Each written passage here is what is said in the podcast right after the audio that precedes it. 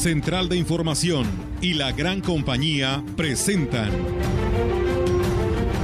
CB Noticias. El noticiario que hacemos todos. Información, análisis, reporteros, entrevistas y opiniones a través de la radio que ha documentado dos siglos de historia. XHCB, manejando el rumbo de la comunicación en valles y la región. CB Noticias, primera emisión.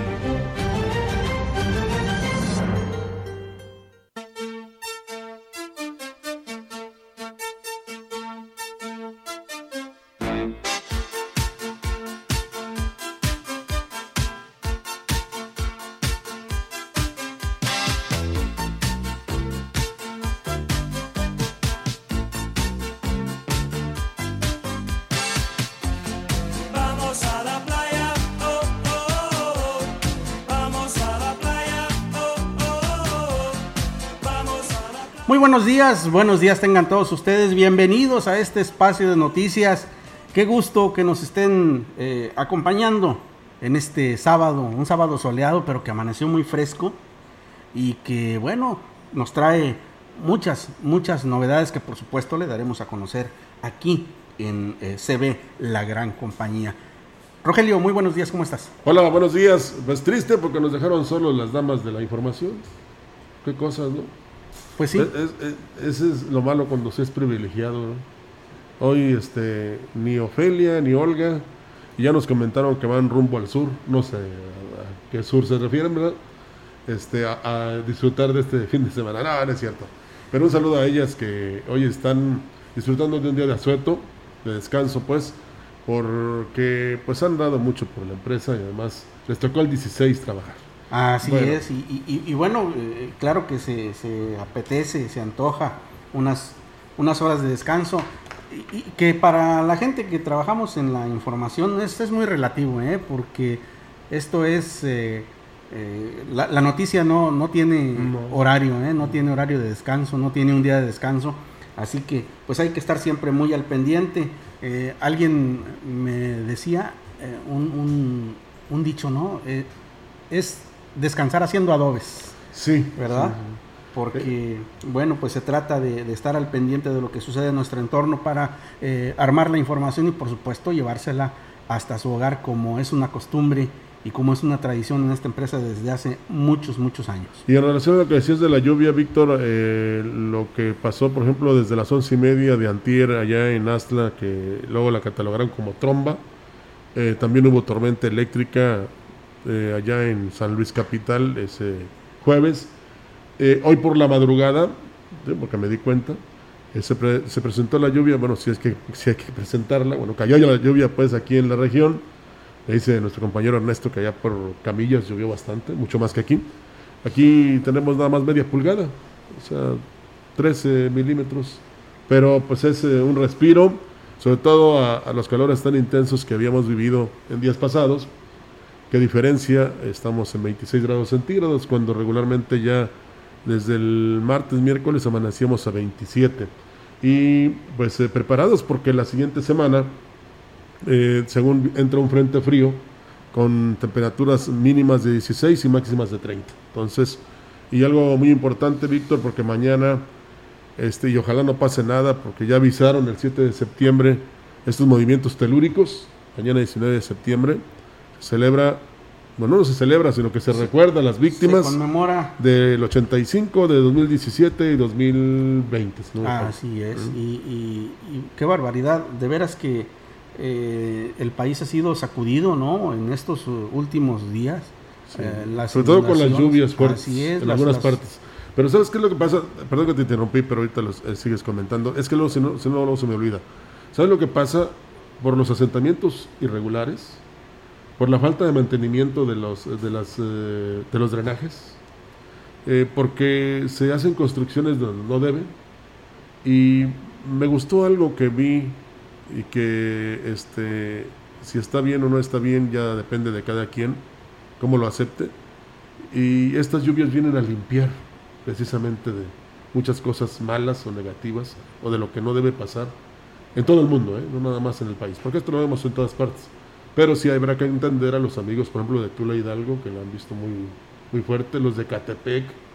Eh, recientemente, eh, ayer incluso publicaba un gran periodista el- la inundación del Aeropuerto Internacional de la Ciudad de México, ¿verdad?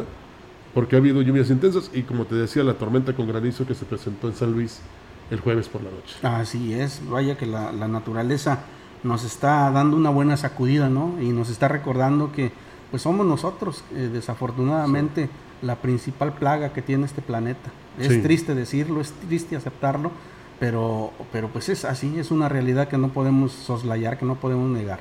Y el cerro del Chiquihuite que también se... También fue una, una ¿Desgajó? desgracia, ¿no? El hecho de que tantas eh, toneladas de piedra y lodo se hayan venido sobre estas casas que malamente estaban construidas ahí por ser un, eh, como tú lo dices, por ser un lugar de, de riesgo.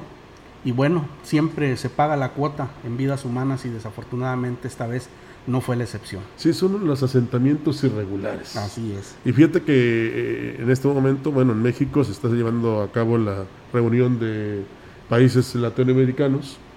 Y este ayer yo me enteraba por esa videollamada que tuvo el presidente Biden con el presidente López Obrador. Este fue en relación a que se preparen todos los eh, presidentes y, era un llamado indirecto pero directo, o sea, al, al presidente López para que lo expusiera el día de hoy ante la CELAC para que cuando haya la cumbre del cambio climático o de qué se va a hacer, pues lleguen con buenas propuestas, porque según la intención, sobre todo del presidente Biden y de Estados Unidos, es que en el 2050 todo sea con este Energías limpias. solares, Así sí, energías energías limpias. limpias. El, utiliz- el utilizar energías limpias, o sea que aparezca todo lo que es gasolina, petróleo, todo eso. Pues hay ahí una asignatura pendiente para el gobierno de México que ha hecho exactamente lo contrario, ¿no? El darle eh, prioridad y el tratar de basar su desarrollo en combustibles fósiles como el petróleo, la, eh, pues la producción de energía eléctrica utilizando también estos mismos combustibles fósiles.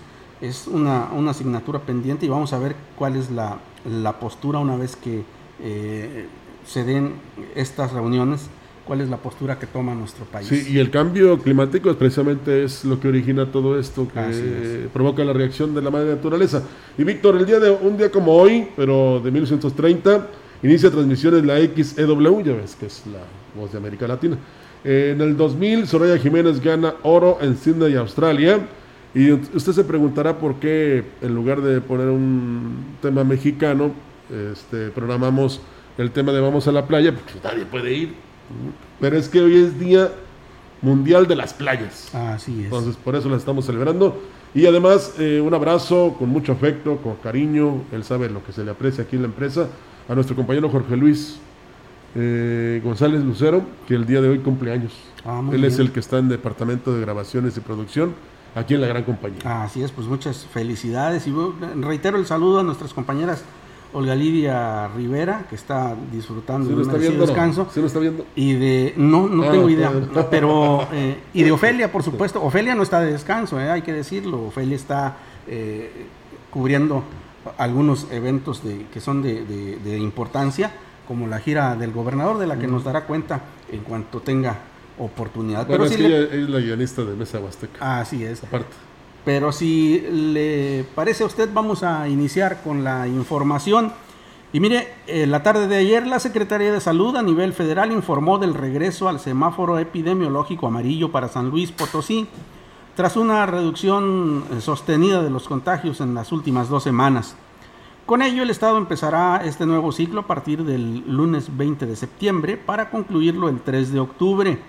En estas nuevas disposiciones destaca que cuatro entidades regresan a semáforo verde, eh, cuatro se mantienen en naranja de riesgo alto y el resto del país en semáforo amarillo.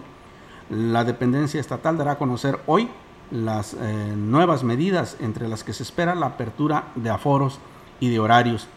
Eh, también dará, de acuerdo con la Secretaría de Salud a nivel federal, Chihuahua y Chiapas se mantienen en semáforo verde y se le suman Sinaloa y Baja California. El número de estados en semáforo amarillo aumentó de 13 a 24, pues el Estado de México, Sonora, San Luis Potosí, Aguascalientes, Veracruz, Campeche, Hidalgo, Tlaxcala, Yucatán, Nuevo León, Guerrero, Puebla e Hidalgo pasaron a dicho color.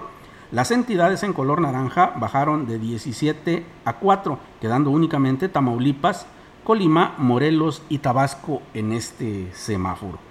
Y bueno, aquí hay que comentar, eh, Rogelio, estimado auditorio, que pues este cambio de, de semáforo, y lo hemos repetido muchas veces, no, no quiere decir que ya podamos salir a todos lados y que ya podamos darnos a la fiesta y al holgorio, ¿no? Hay que cuidarnos, hay que seguir conservando las medidas de higiene de sana distancia, porque pues es lo que nos va a mantener a la baja.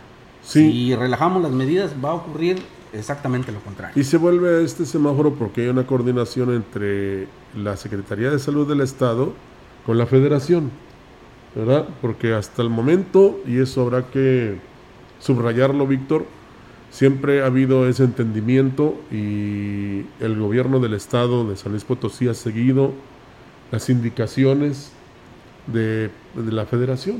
Eh, en este momento, bueno, el día de ayer por la tarde, como lo comentaste tú, se decidió que no tan solo San Luis, sino otros estados pasaran a semáforo amarillo, porque, eh, pues, eh, digamos que no hay tanta gente internada. O sea, hay hospitales ya liberados. Quizás sí, usted diga, bueno, pero es que hubo 25 casos el día de ayer. Sí, pero están en sus casas recuperándose, o están cuidándose, o están resguardados.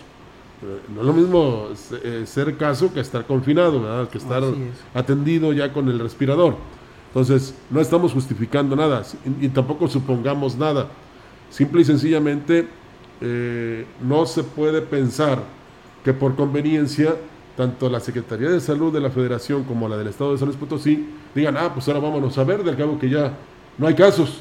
No, se trata de que se reactiven las actividades económicas, válgame la, repetición o la cacofonía, y que este, pues haya un repunte en la economía, que todos con los, eh, las medidas que tú decías, Víctor, nos, este, digamos, nos vayamos a ser parte de esta, eh, ¿cómo te dijera?, de esta respuesta que debemos dar, pero con los cuidados necesarios, precisamente para evitar volver al semáforo naranja Así es, o y al es que- semáforo rojo. Y es que obviamente la actividad económica es indispensable, ¿no? Sí. Porque hay muchas personas que viven día a día, y eso lo hemos dicho desde que inició esta pandemia, ¿no? Hay aquellos que tienen la obligación, haya epidemia o no, haya pandemia o no, de salir a buscar el alimento para su familia, y esto hay que considerarlo también, ¿no? Y es que esto relaja, digamos, eh, en todos los aspectos. Por ejemplo, que ya no haya largas filas afuera de los centros comerciales,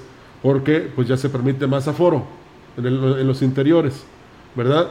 Que este, muchos no hacemos caso, bueno, usted déjelos a ellos. Simple y sencillamente eh, siga las indicaciones de las autoridades sanitarias que lo primero que quieren es que usted conserve la salud. ¿verdad? Y aunque usted pueda protestar, no, es que no quieren que se les llenen los hospitales. Pues es que ya nos dimos cuenta que adolecemos mucho de médicos, enfermeras, instituciones este, de salud a nivel nacional e internacional, y eso es lo que se trata de evitar. Sí. ¿Mm? Entonces, ojalá y este, nos mantengamos incluso en amarillo y bajemos después a verde, Víctor, Claro, porque es muy importante que haya este, cosas buenas en todas partes. así es. Bueno, Miguel Utzó Steiner, secretario de Salud en San Luis Potosí, dio a conocer que durante su visita de seguimiento de la realización de la campaña de cirugía de labio leporino y paladar hendido en el Hospital del Niño y la Mujer Alberto López Hermosa, constató que fueron intervenidos un total de 22 niños que, en su mayoría, provienen de la zona huasteca y 5 de la capital potosina. Los infantes programados fueron intervenidos sin ninguna complicación, requiriendo solo 24 horas desde su internamiento hasta su regreso. A todos los menores se les citará dentro de una semana para darle seguimiento, valoración, el retiro de puntos y se les otorgará los nuevos cuidados que deberán tener en casa, puntualizó. Finalmente, Lutzoe Steiner agradeció el esfuerzo de los realizadores de esta campaña, que contó con 32 voluntarios, entre ellos médicos cirujanos, enfermeras, trabajo social y administrativo.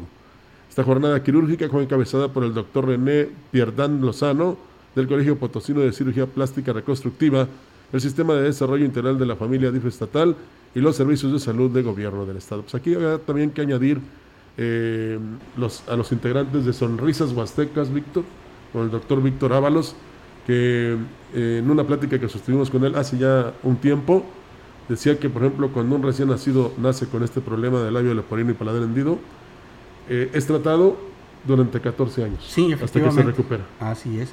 Y, y resaltar eh, la labor de estas Sí. personas que de manera altruista, Altruista. eh, ayudan a niños que nacen con este padecimiento del labio leporino y paladar hendido, porque es un es una una acción, una ayuda que les cambia la vida, ¿eh?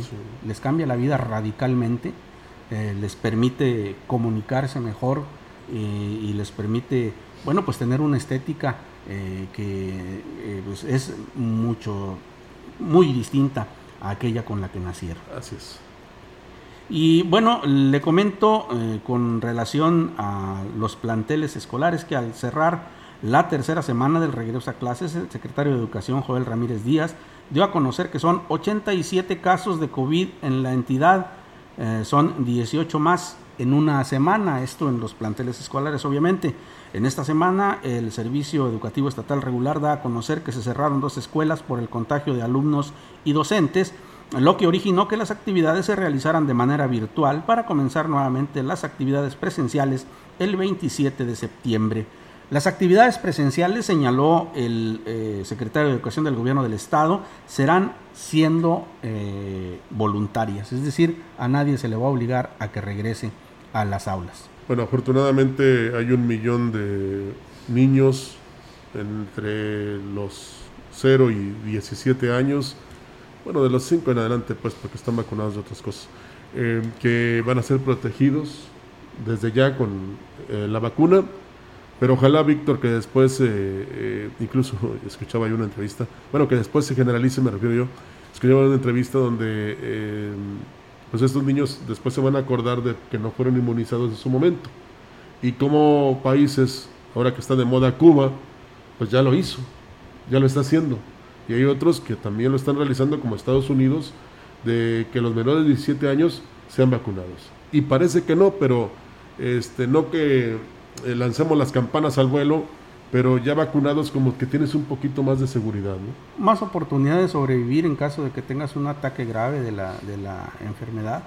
Este, y sobre todo, eh, yo no entiendo eh, por qué el vacunar o no vacunar a los niños tiene que estar en discusión. No, ayer decían, eh, y este, te interrumpo un, po- un poquito, ayer decían en una plática que sostuvieron ahí en Global Media, de que como los niños no votan, pero que después se van a acordar. ¿sí? Entonces, eh, digo, ojalá que no sea por eso, eh, finalmente, pero de que sería excelente que todos, todos, todos los habitantes de México estuvieran vacunados, indudablemente. Sí, y yo te decía que no entendía por qué los niños, porque bueno, pues eh, eh, también son susceptibles de, de- Claro. de enfermarse, no son extraterrestres, ¿verdad? También viven aquí, el virus anda aquí y son, y ya hemos visto, ya se han reportado casos en la prensa internacional y en la nacional también de pequeños que han fallecido porque se contagiaron de COVID y pues tenían alguna, eh, algún problema eh, adicional y su organismo no, no, no resistió. Entonces, pues esto nos da a, a ver claramente que todos, todos estamos expuestos a contagiarnos y por supuesto, dependiendo de que estemos vacunados o no, tenemos eh, pues la posibilidad de fallecer. Así que pues eh, creo que no debería ni siquiera mencionarse el tema de que si vacunamos o no a los niños. ¿no? No, al contrario. Eh, Es más, debieron, debieron empezar. Bueno, empezaron por la gente de edad, pero los que seguían eran los niños. Así es. Y después ya los eh, de 18 a 29, 30 a 39 y ahí nos íbamos. Pero bueno, este, ojalá se rectifique y sobre todo este, se piense en primero inmunizar a todos los eh, del país y luego ya ayudar a otros del extranjero. Es. Bueno, de manera ágil se desarrolló el último día de la jornada de vacunación al grupo de edad de 18 a 29 años, a los cuales se les aplicó la segunda dosis de la vacuna Sinovac en el Gómez Morín como único punto de aplicación del biológico. La coordinadora de la Secretaría del Bienestar en la Huasteca Norte, Teresa Pérez, habló al respecto. Y como estamos todos en conjunto, estamos junto al equipo que, que ha trabajado en los terrenos de la feria y el que ha trabajado aquí, pues ha habido muchísima más este, movilidad, ¿verdad? Muchísima mejor atención, todo muy tranquilo y todos muy tranquilos. Aplicamos 27.901 dosis de Pfizer. Eh, seguiría, estaríamos esperando el grupo de la segunda dosis de 30 a 39. Todavía no hay fecha.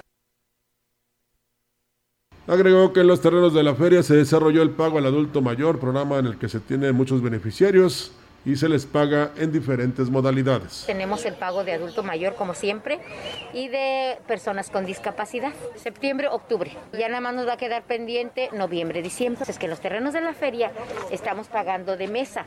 Allí es con un recibo o con una planilla. Y allá en, en- en la plaza pagamos en efectivo a los que mandábamos a ventanilla. Ajá, en efectivo estamos pagando. Bueno, y abandonamos un poco los temas de salud para informarle a usted que será el próximo lunes cuando el rector de la Universidad Autónoma de San Luis Potosí visite la coordinación en la Huasteca Sur de esta casa de estudios con el fin de llevar a cabo la inauguración formal del ciclo 2021-2022. Así lo informó el coordinador del campus de la Huasteca Sur, Óscar Fernández Pérez Tejada. El lunes yo tengo la visita del rector acá en el campus y viene a inaugurar formalmente el ciclo escolar 2021-2022. Nos va a hacer entrega de equipamiento para el campus que fue gestionado por el campus, por algunos profesores y generado por recursos propios de nosotros mismos con servicios que nosotros mismos prestamos. Equipamiento de alrededor de 600 mil pesos que se queda en el campus.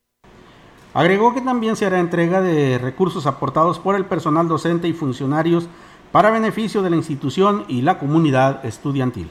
Al mismo tiempo se va a hacer entrega de un donativo que va a entregar el que está dando los funcionarios del campus y que están dando profesores de tiempo completo para la universidad. Nos desprendimos por ahí de una cantidad de dinero todos y se lo vamos a donar a la universidad para ser utilizado para adquisición de equipamiento y para becas para los jóvenes. Es una aportación que realizamos eh, profesores y funcionarios como una manera de poder apoyar a la universidad pues ante la difícil situación económica pues que se está viviendo a nivel nacional, recortes presupuestales, entonces como una forma de agradecer todo lo que la universidad nos ha dado Bueno, pues ojalá que también se eh, tomara ese ejemplo y se siguiera por parte de los que ganan muy bien a nivel nacional y que este, despojarse de un poco de esa cantidad beneficiaría a muchos. El consejero alumno de la Facultad de Valles, José Alberto Martínez Rubio, reconoció que el modelo de estudios en línea no funcionó,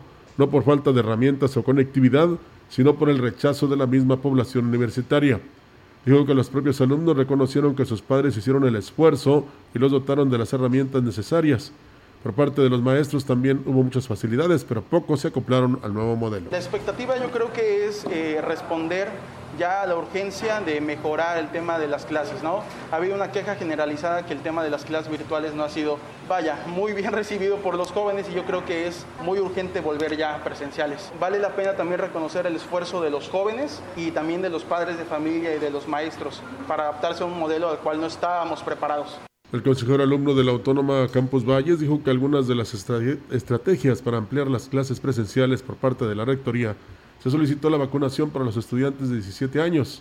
El Campus Valles tiene alrededor de 50 para tener a toda su población protegida. Tenemos habilitado dos filtros COVID, el chequeo de temperatura, el tema del gel y la sana distancia. Se ha establecido un protocolo de acción consistente en burbujas que se les llaman, es decir, no puede haber más de cinco alumnos por salón y a su vez vamos a trabajar de la mano con el señor rector y con el director de la facultad para habilitar los espacios de la universidad, hacerles una eh, rehabilitación estética. Entonces próximamente tendremos clases presenciales Agregó que por el momento solo se están manejando las clases presenciales en los laboratorios de las carreras de bioquímica, medicina y químico farmacobiólogo.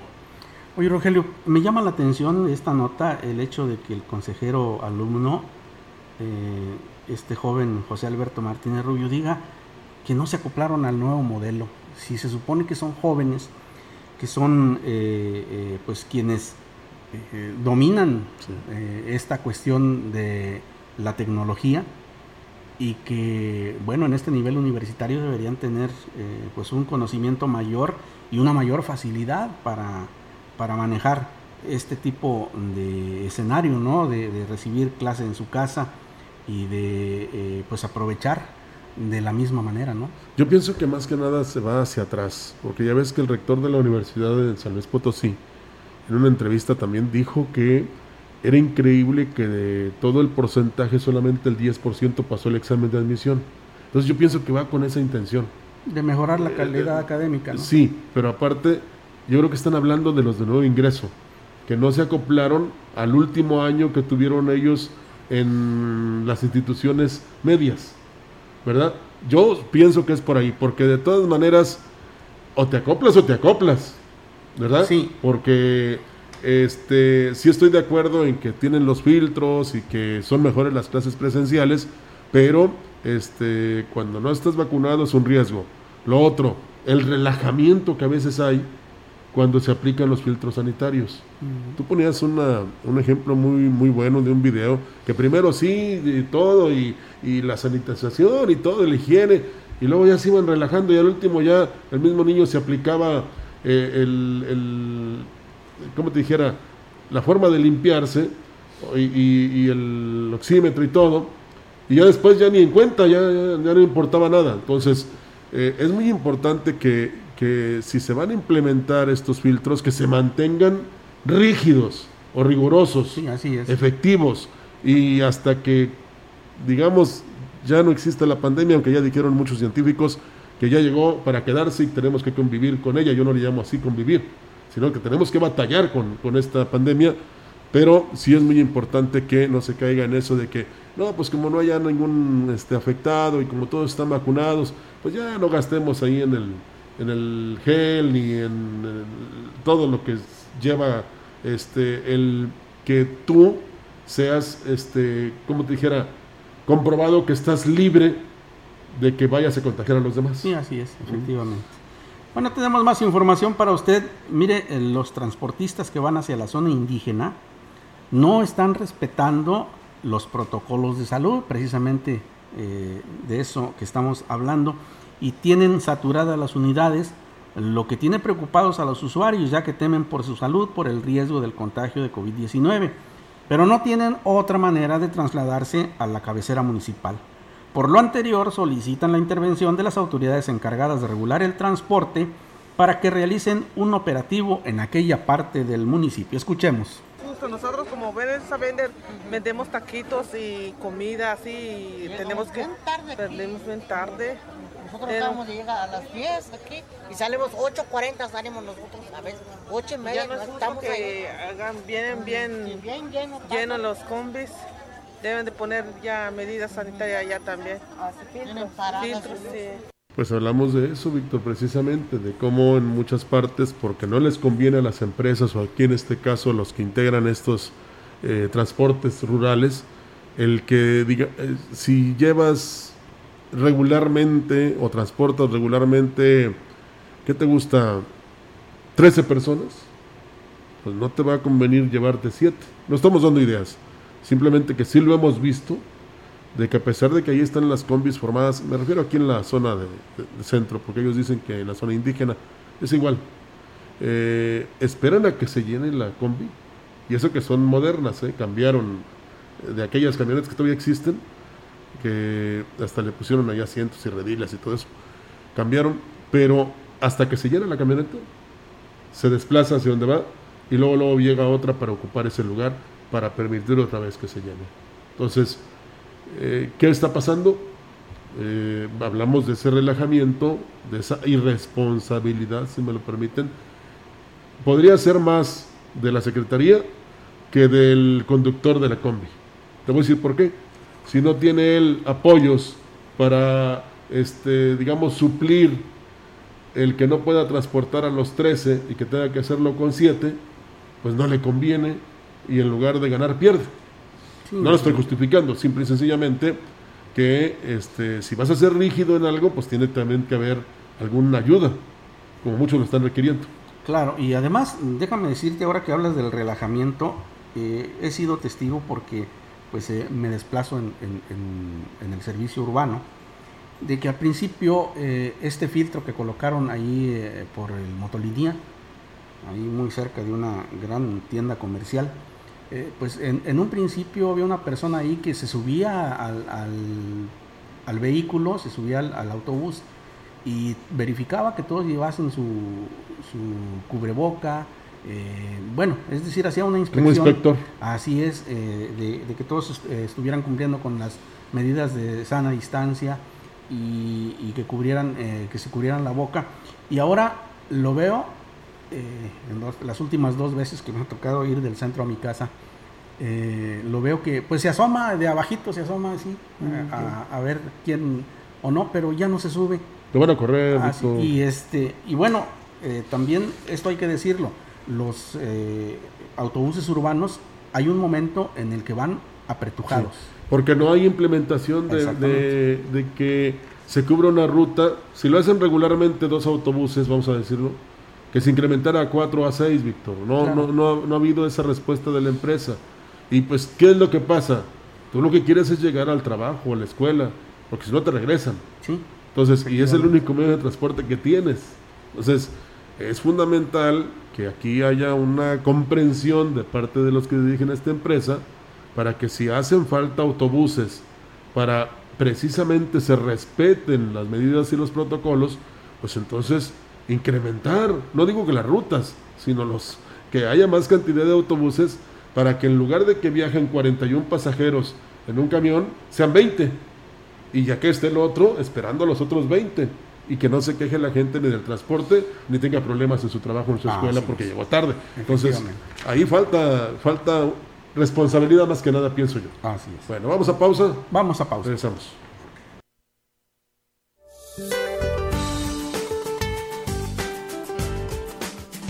Para hoy, la onda tropical número 31 recorrerá el centro, sur y occidente de la República Mexicana en interacción con un canal de baja presión extendido desde el noroeste hasta el centro del país y con inestabilidad atmosférica superior, lo que originará chubascos en Sinaloa y lluvias fuertes a muy fuertes acompañadas de descargas eléctricas y posibles granizadas sobre entidades del occidente, centro, oriente y sur del país, con lluvias puntuales intensas en zonas de Jalisco y Colima.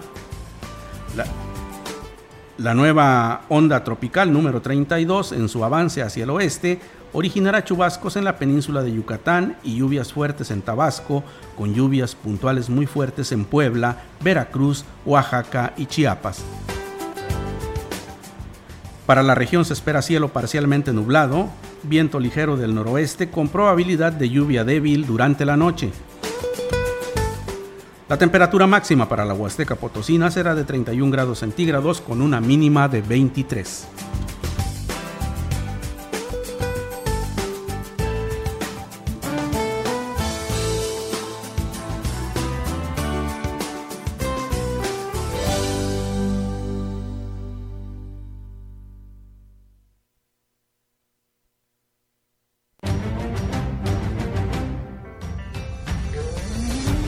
Contacto directo 481-382-0052, 481-381-6161.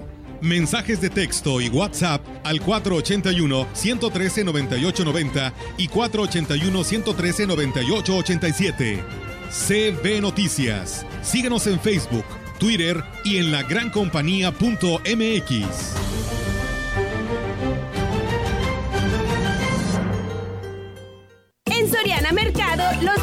más baratos con tus puntos recompensas. Cerveza Tecate Six Pack de 355 mililitros a 75 pesos y con 50 puntos a 46 pesos. Papel higiénico Premier Manzanilla, 6 rollos a 27 pesos y con 20 puntos a 16 pesos. Septiembre 24, consulta restricciones, evita el exceso, aplica Soriana Express. Habla Clemente Castañeda, coordinador nacional de Movimiento Ciudadano. 3.450.000 gracias por darnos tu confianza y votar por este movimiento. Gracias a ti, somos la organización que más creció. Somos la tercera fuerza política en México y lograremos mayor equilibrio en el Congreso. Seguiremos siendo mayoría en Jalisco y gobernaremos Nuevo León, Guadalajara, Monterrey, Campeche y más de 120 municipios en todo el país. Continuaremos demostrando que somos la mejor oposición y que sabemos hacer buenos gobiernos. Una vez más, gracias. Movimiento Ciudadano. La vacunación contra la COVID-19 sigue en marcha. Están llegando millones de dosis eficaces y seguras aprobadas por organismos en todo el mundo. Muy pronto será tu turno. Visita mivacuna.salud.gov.mx. Recuerda, la vacunación es universal, gratuita y voluntaria. Cuidémonos entre todos, vacúnate y no bajes la guardia. Gobierno de México. Este programa es público ajeno a cualquier partido político. Queda prohibido el uso para fines distintos a los establecidos en el programa. ¡Vámonos pa' Guadalajara! ¡Al tequila y a las tortas ahogadas! ¡Sí, señor! La gran compañía en la puerta grande de la Huasteca Potosina. XHCD México. Con 25.000 watts de potencia. Transmitiendo desde Londres y Atenas, en Lomas Poniente, Ciudad Valles, San Luis Potosí, México. Teléfono en cabina 481-382-0052. y en el mundo, escucha La gran compañía.mx. la diferencia de escuchar radio. XHCB 98.1 FM.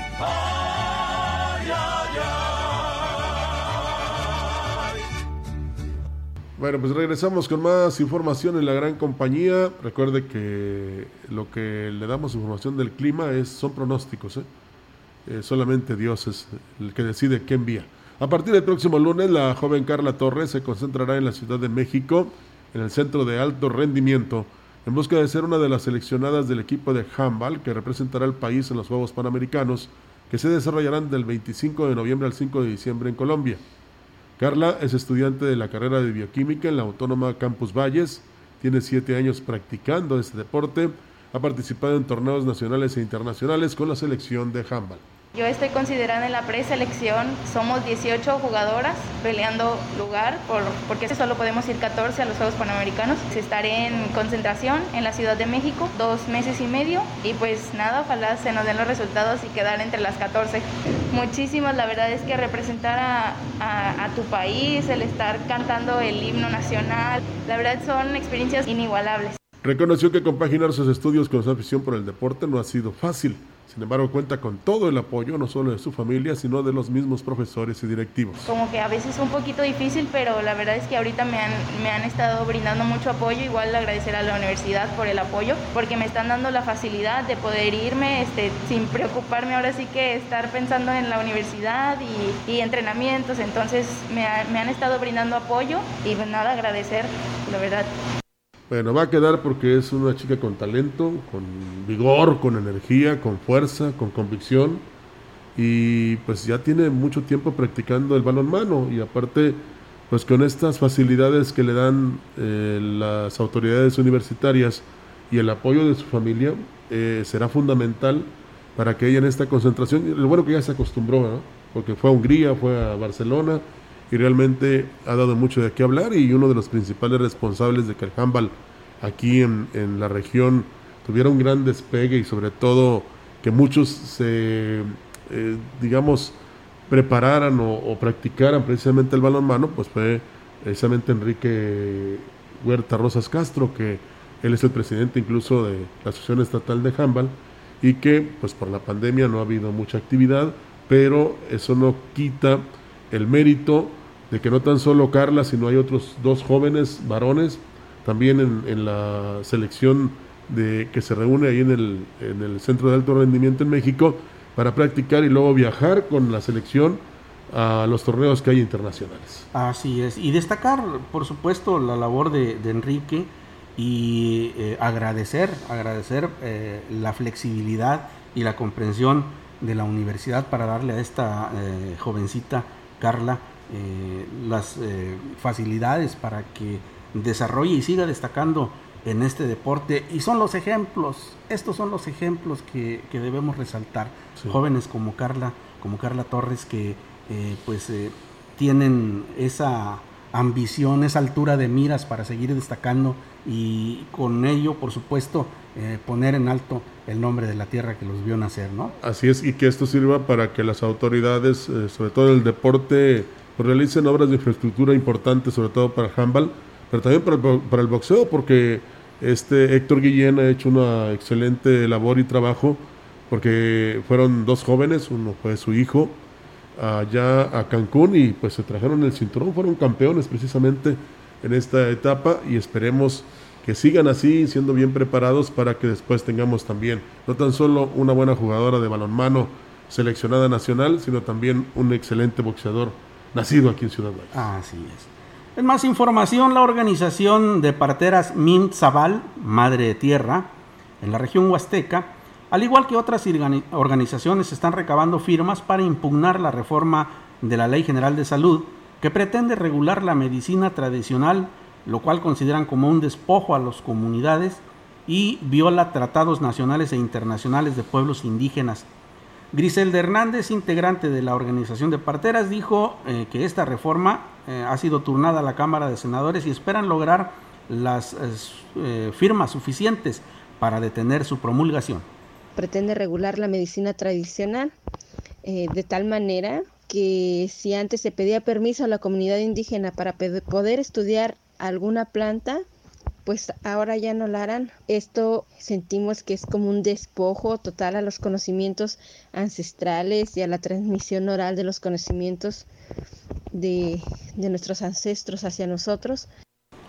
Agregó que con la aprobación de la ley las comunidades indígenas estarán perdiendo la espiritualidad de la medicina tradicional. Sentimos, ¿no? Que esta ley está violando totalmente algunos otros artículos de la Constitución Política Mexicana, algunos tratados nacionales e internacionales de pueblos indígenas, el convenio 169. Hemos estado estudiando, hemos estado buscando en diferentes formas, diferentes fuentes y creemos que una vez que, que legislen esta ley o, o que la aprueben, pues vamos a perder totalmente nuestra espiritualidad en la medicina tradicional.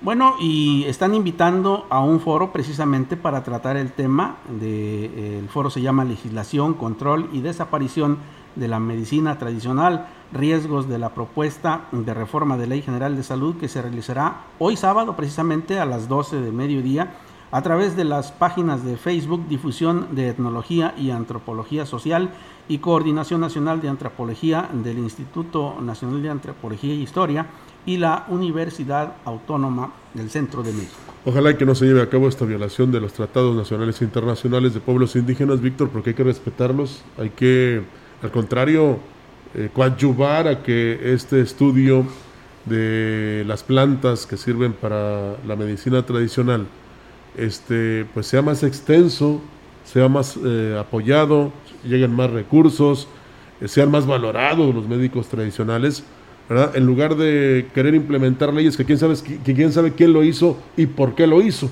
Creo que aquí nos, nos eh, pone en la mesa la importancia del trabajo de los diputados. Eh, hay que legislar, ¿no? Pero legislar con responsabilidad, informarse antes de mandar alguna iniciativa, porque pueden suceder casos como este, ¿no? Ellos se sienten atropellados en su, en su cultura, sobre todo, ¿no? Sí. En, en su manera de, de- de ver la vida. Y pues se trata de, durante muchos años, esta lucha por reivindicar a los hermanos indígenas y que les pongan trabas como esta, pues es, es complicado. Pues ya tenemos al diputado Saúl Hernández para que luche junto con ellas. Así es. Y si ya se hizo ley, pues hay que evitar que, que siga adelante, sobre todo por las afectaciones que pueden tener. Y además eh, vas contra los usos y costumbres de las comunidades Claro. indígenas. O sea, no puedes hacer esto, no puedes invadir su terreno, ni tampoco, este, pues en este caso, ir contra los tratados nacionales e internacionales que por algo se hicieron. Así. ¿verdad? Entonces, ojalá y, y- y tengan, este, digamos, mucho éxito en este foro que van a celebrar y que eh, dejen al lado las conveniencias, los que en un momento dado pueden exponer la- más, más, más los, los contras que los pros en las cámaras. Vamos a pausa, Víctor. Pausa y volvemos.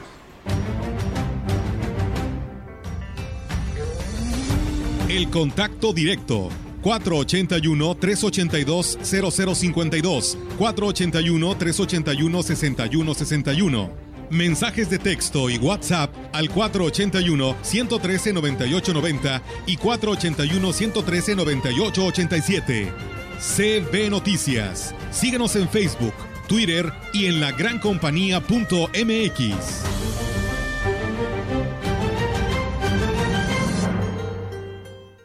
Pásele a ver a la mujer barbuda.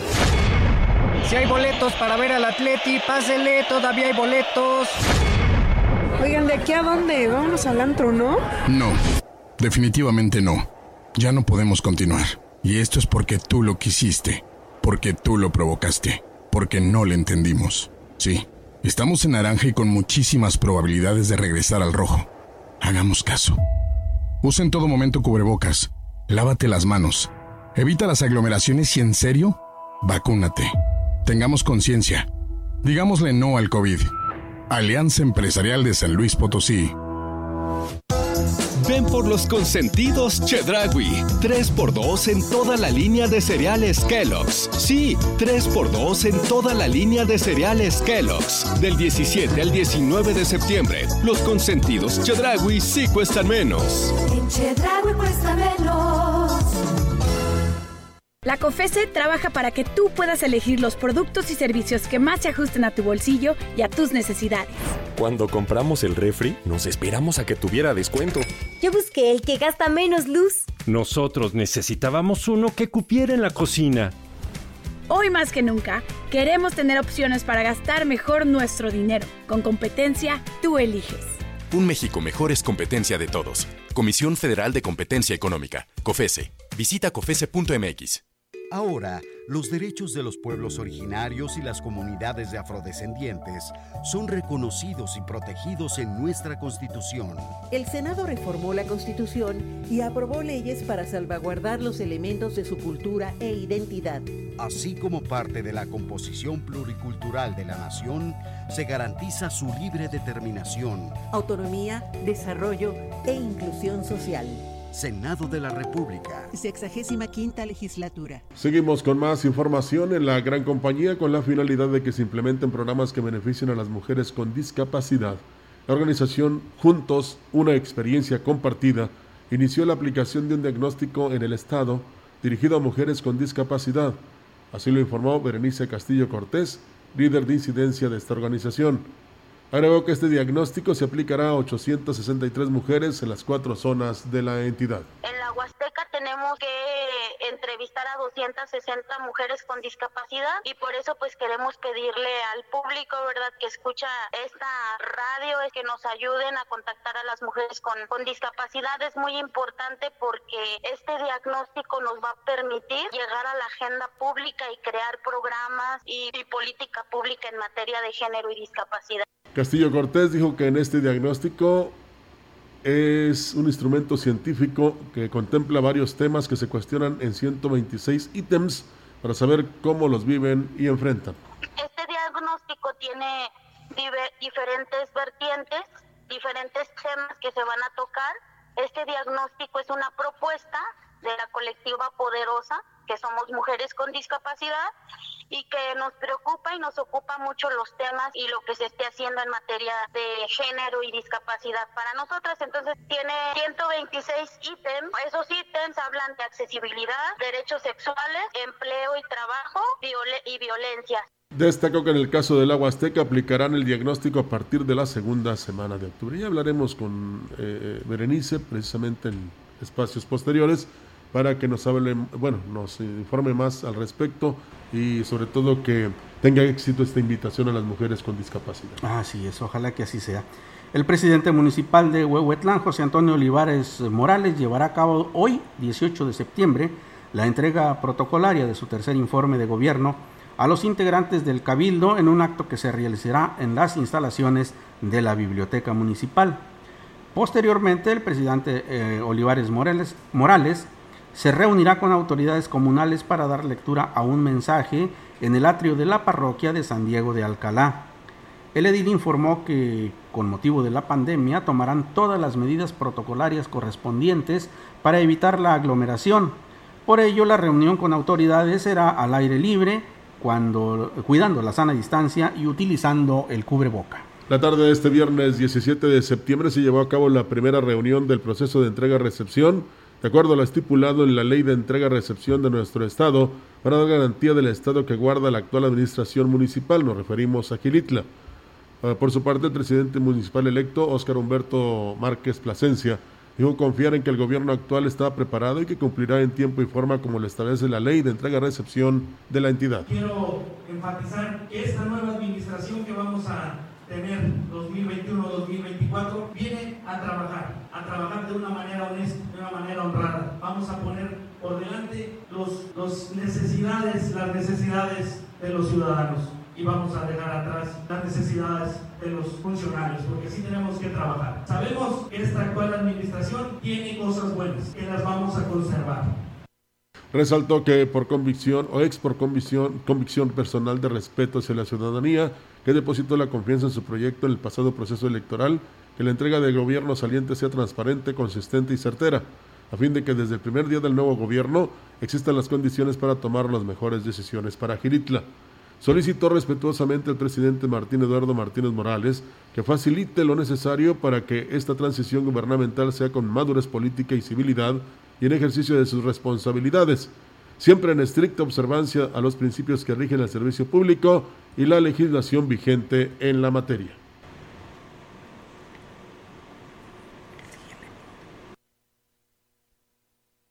Tenemos más información aquí en la gran compañía y el combate a la corrupción, el fortalecimiento en los temas de salud, el impulso al desarrollo económico y la política de austeridad serán parte de los ejes fundamentales que estarán integrados a la agenda legislativa que presentará el grupo parlamentario de Morena en la 63 tercera legislatura. Lo anterior lo dieron a conocer el coordinador del grupo parlamentario de Morena, diputado Cuautli Fernando Vadillo Moreno, y la diputada Lidia Nayeli Vargas Hernández, quienes coincidieron en señalar que ante los nuevos retos y circunstancias que vive San Luis Potosí, es necesario trabajar para recobrar la confianza de los potosinos hacia sus instituciones. Adelantaron que se trabajará de manera coordinada con los diputados federales de San Luis Potosí, con el principal objetivo de impulsar una agenda compartida donde se privilegie el interés de los potosinos en lo que se refiere a la atención a sus demandas. Por otra parte, el diputado Alejandro Leal Tobías, secretario de la Comisión del Agua, indicó que es indispensable despolitizar el tema de la falta de agua a fin de que todos los sectores involucrados, como son las autoridades municipales y estatales, trabajen en conjunto en una solución de fondo a este problema. Dijo que desde el Congreso del Estado, a través de la Comisión del Agua, se buscará impulsar propuestas que puedan resolver de fondo el problema del abastecimiento del agua, tanto en la capital como en el interior del Estado. Manifestó que la ciudadanía exige que se le garantice el abastecimiento del servicio porque como lo han manifestado, el agua más cara es la que no se tiene. La tarifa es carísima porque estás pagando algo que no tienes. Bueno, y el gobierno del estado eh, ha dado a conocer ya eh, pues, eh, esta jornada de, de, vacunación para aplicar la primera dosis de 18 a población de 18 y más años, además de embarazadas en, en toda la entidad. Mire, en Tancanwitz es del 17 y 18 de septiembre, en Tampamolón eh, de la misma manera, eh, en Tamazunchale del 18, el 18 únicamente, eh, este, el 18 de este mes. y pues déjeme comentarle acerca de algunos más de los municipios de la Huasteca, San Vicente, Tancuayalá, 20 y 21 de septiembre, así como Ébano, que será del 22 al 24 de septiembre, y eh, Tamazopo del 27 al 27 y 28 de septiembre. Esta es la vacunación eh, a población de 40 eh, y más años embarazadas en segunda dosis, estos dos últimos municipios que le acabo de mencionar. Esto es algo de lo que está enviando la Secretaría de Salud. Aún no tenemos eh, los eh, datos correspondientes a este día del número de casos y de contagios, pero se los daremos a conocer con toda oportunidad. Sería en Mesa Huasteca cuando le demos a conocer el reporte, porque está aquí el gobernador, bueno, anda aquí en, la zona, el gobernador del estado, Juan Manuel Carreras López, a las 11.10 entrega del sendero de vida Hat Bell de la ciudad de Ciudad Valles, anuncio de la terminación de la unidad académica Ciudad Valles de la Universidad Intercultural de San Potosí, así como del Centro de Bachillerato Tecnológico Agropecuario número 325 de Santa Marta en el municipio de Tamuín. Bueno, pues ahí está esas actividades. Este, en cuanto se celebren, la, bueno, nuestra compañera Ofelia Trejo nos dará la información para todo el público. Y con esto nos vamos, Víctor. Nos vamos, eh, muchísimas gracias por habernos acompañado en este sábado. Recuerde que dentro de unos momentos más iniciaremos con Mesa Huasteca. Acompáñenos y mientras tanto, bueno, eh, ya sabe usted lo que le deseamos como cada eh, día que nos hace usted el favor de vernos. Que tenga usted salud, que tenga usted prosperidad. Gracias a Roberto por la operatividad en Facebook Live. Vamos a pausa, no, a pausa no, vamos a terminar este noticiario y luego regresamos en Mesa Huasteca.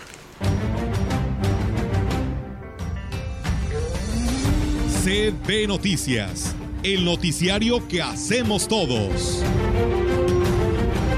Escúchanos de lunes a sábado. 2021, todos los derechos reservados. CB, la gran compañía, la radio que ha documentado dos siglos de historia en Ciudad Valles y la región.